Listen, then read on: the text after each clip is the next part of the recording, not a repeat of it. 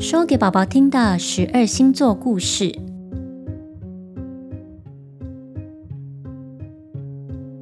母羊座，亲爱的宝宝啊，天文学和星象学是人类用来研究宇宙变化的自然科学。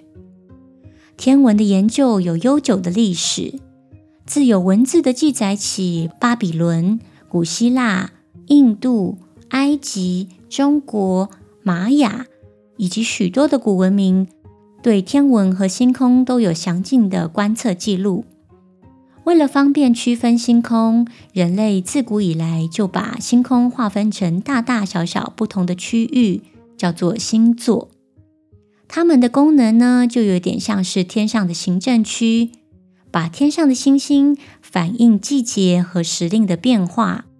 同时，也有许多星象学家会利用观测这些变化来预测即将发生的事情。另外，为了方便把天文的知识传承下去，古人也会利用熟悉的人、动物或事物，为这些星座附上各种形状和故事。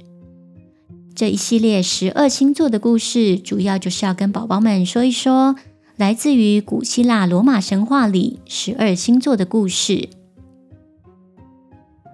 亲爱的宝宝啊，如果你的生日是在三月二十一到四月二十之间的话，那么你的星座就是母羊座哦。母羊座又叫白羊座。母羊座这个星座，它是位于飞马座和仙女座的东边。而关于母羊座的故事是这样的：在很久很久以前的希腊，有一座城市叫做底比斯城。在那里的国王跟皇后生了一对双胞胎的孩子，分别是王子普里克索斯和公主海伦。他们的生活本来很开心，但是国王却渐渐不喜欢皇后了，并且时常冷落她。最后，皇后只好伤心的离开了。而这个国王很快的娶了另一名女子作为新皇后。可惜，这个新皇后天生善于嫉妒。就在她也为国王生了个孩子之后，便更加没办法忍受普里克索斯王子和海伦公主的存在。于是，邪恶的想法逐渐在她的脑中形成。新皇后便想：我必须想办法除掉那两个孩子，好让我生的孩子来继承王位。正当春天来临，又到了播种的季节，新皇后将炒熟的麦子分给全国的农夫。已经熟透了的麦子，不论怎么浇水施肥，当然都无法发芽喽。农夫们都百思不得其解，全国也将陷入饥荒。就在这个时候，新皇后和神庙的神职人员串通好，开始散播假的神旨。神旨说，这个国家受到了诅咒，只要交出普里克索斯王子作为献给天神宙斯的祭品，饥荒就会立刻停止；不然，更可怕的灾难不久之后就会来到。正处于饥饿和贫穷的人民一听，天哪，这还得了啊！这是一件多么可怕的事情！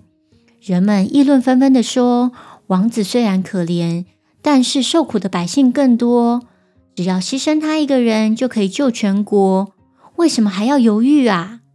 很快的，全国各地不论男女老少，都一致要求国王将王子处死，来解开这个诅咒。人民的辛苦耕种才会有收获，国家也才能回到过去的富足和安定。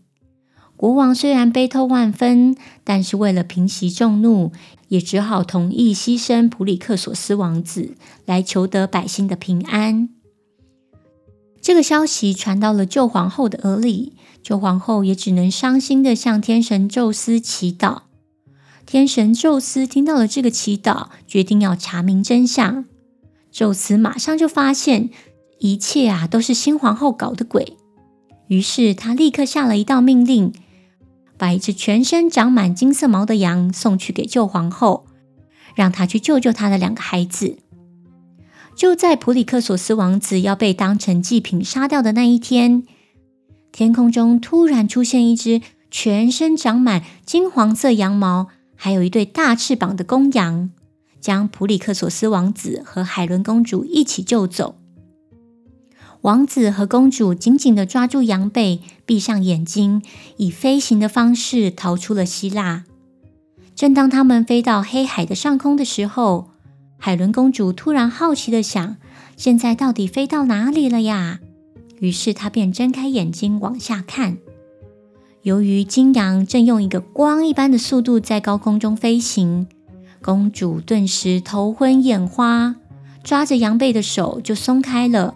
一个不小心，就伴随着他的尖叫声跌入了大海。最后，金羊还是载着王子成功到了另一个国家，也展开了新的生活。后来，宙斯为了奖励这只勇敢的公羊，便把它放上天空，也是大家今天所熟知的母羊座。